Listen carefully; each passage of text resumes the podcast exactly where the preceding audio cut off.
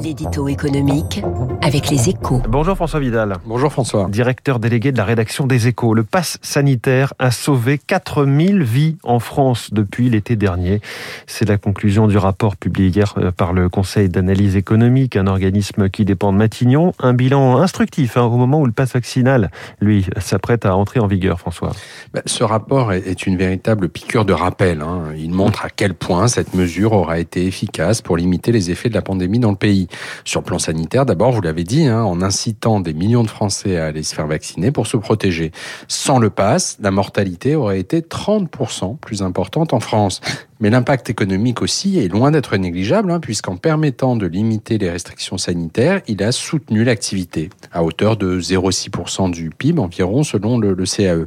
Pour une, une mesure que certains qualifiaient de liberticide en juillet dernier, ce sont des résultats plus qu'honorables, et il n'était pas inutile de le rappeler, je crois, au moment où le passe vaccinal va lui succéder. Ah, justement, peut-on espérer un impact aussi important pour euh, le passe vaccinal? Non, étant donné le, taux de vaccination atteint, 93% hein, des plus de 18 ans ont reçu au moins une première dose, l'effet sera forcément plus limité.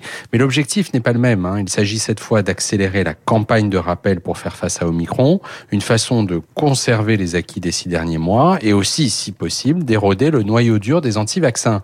De ce double point de vue, la partie est plutôt bien engagée, hein, puisqu'avant même en vigueur du pass vaccinal, les Français se sont rués sur les troisièmes doses. Quant aux primo-vaccinations, elles ont bondi ces dernières semaines. Toute la question est de savoir si sa mise en place n'arrive pas trop tard, alors que l'idée que le pire est enfin derrière nous commence à s'imposer.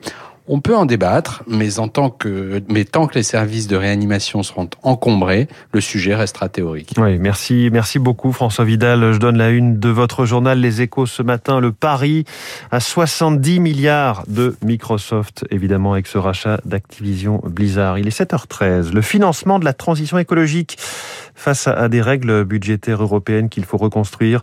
Ronan Lemoy, l'invité de l'économie.